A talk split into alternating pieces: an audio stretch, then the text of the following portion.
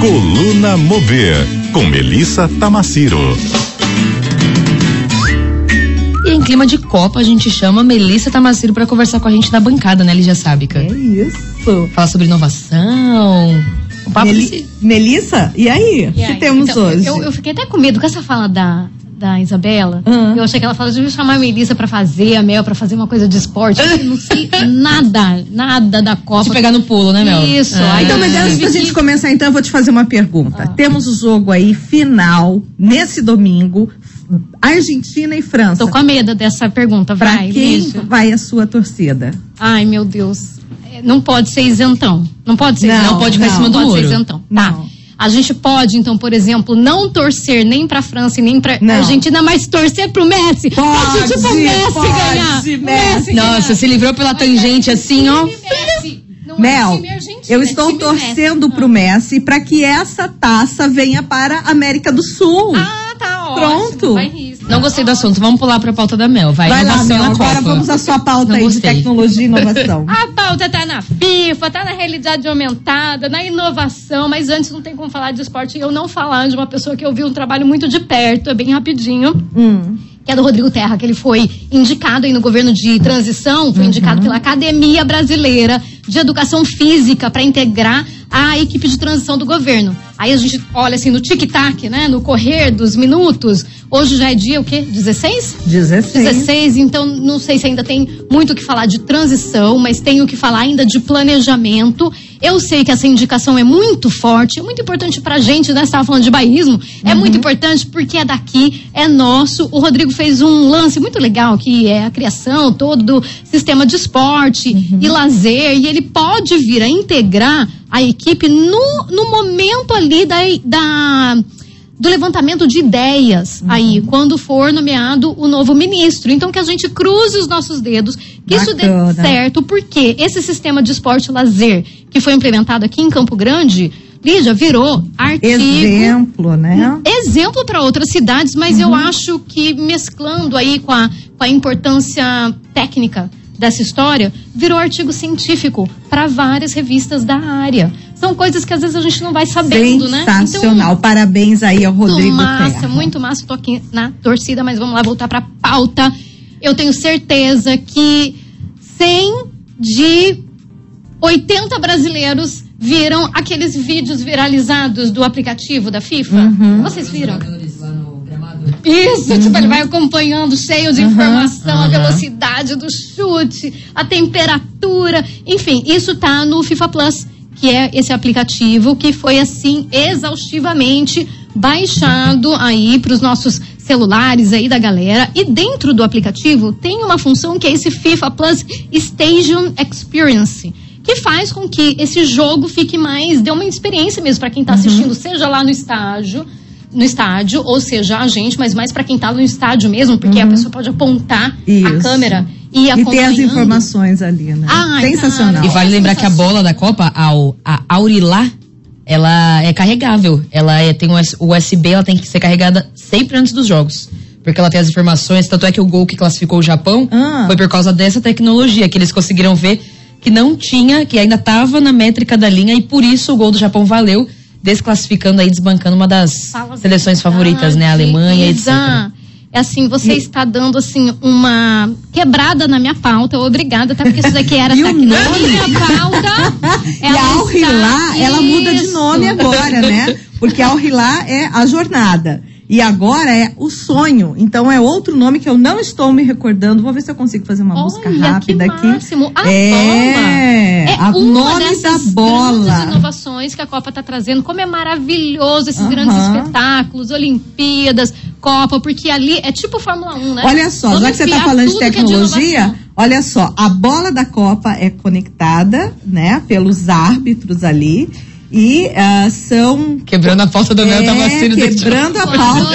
São, são várias antenas é, que foram instaladas ao redor do estádio para que essa bola tivesse repassasse todas essas informações. É incrível. Não é? Incrível. Essas Incrível. antenas, essas câmeras, são 12 no total, se eu não me engano, 12 de cada lado, para fazer essa, essa, esses né? Essas capturas em tempo real. E Isso. aí a gente tem também as outras câmeras, que são as de segurança, que elas totalizam 15 mil câmeras de segurança para fazer a identificação ali facial das pessoas, ver quem entrou, quem saiu, se tá rolando um fuá em algum lugar. tecnologia. Ai, é muito legal. Tem uma outra coisa também, que são duas plataformas que se uniram, que é a, a- eu não sei se é Bonoclo ou Bonoclo, alguma coisa assim, junto com a Felix Palme, que junta o braille e mais a sensibilidade por movimentos e áudio para quem é deficiente visual, para conseguir Nossa. sentir a vibração Que do que tá incrível, rolando. Mel, que é muito incrível legal, isso. não é? Tem o lance dos isolamentos e resfriamentos ali também do estádio para manter tudo na temperatura a 20 graus, que é a temperatura ideal para o atleta, lá, lá, lá. Então, é uma coisa assim. É, é, que a gente vai vendo, que, que vai virando uma grande plataforma, esses eventos, uma grande plataforma de testes e uma grande, um grande De showroom novos sistemas, né? Isso, Que né? vão estar aí no nosso dia a que dia daqui depois. a pouco chega aqui pra gente. Isso é muito Imagina assim, isso sendo né? aplicado dentro de uma sala de aula, né? Com os estudantes. Então isso só vem agregar, né? E tipo assim, é uma coisa tão. Eu acho que se eu falar simples, vai parecer tosco, mas não é simples mesmo. Não é uma tecnologia de outro mundo, por exemplo, a realidade aumentada. Uhum. Eu, inclusive, vou entrar num histórico disso, só para vocês ficarem chocados, para o ouvinte ficar chocado. Porque a gente meio que tem uma dimensão de que, no caso da realidade aumentada, né? Que, vamos dizer, lá na escola pode entrar, o aluno está com o celular e está vendo o professor na tela, ao mesmo tempo que ele tá, pode estar vendo os personagens da história interagindo ali na hora, né? Então, Uhum, Sim. são essas coisas que transformam Pensa a vida o e ganho do ensino. aprendizado, né? Pelo amor de Deus, né? Só que a gente tem uma dimensão de, de realidade aumentada muito concreta de 2016 com Pokémon GO. Né? Isso, Lembra? sim. Quando foi o lançamento que virou aquela febre. Eu jogava com meus filhos, saía na rua pra cá. Saía pra caçar o raio pé e dos de carro. Pois é, foram eles que inventaram essa história? Não. Tem um termo de 1992 que foi lá que surgiu pela primeira vez dizer sobre realidade aumentada, Aumentada. Que foi no desenvolvimento do Boeing 747. E o disso? computador estava chegando aqui nas redações de Mato Grosso do Sul, viu? Sim, Pensa? Nessa 1992. época. Eles já estavam trabalhando com Mas realidade aí chega- aumentada. Chegava em DOS, né? chegava em DOS, na telinha preta, né? Então, lá na equipe da Boeing já rolava isso.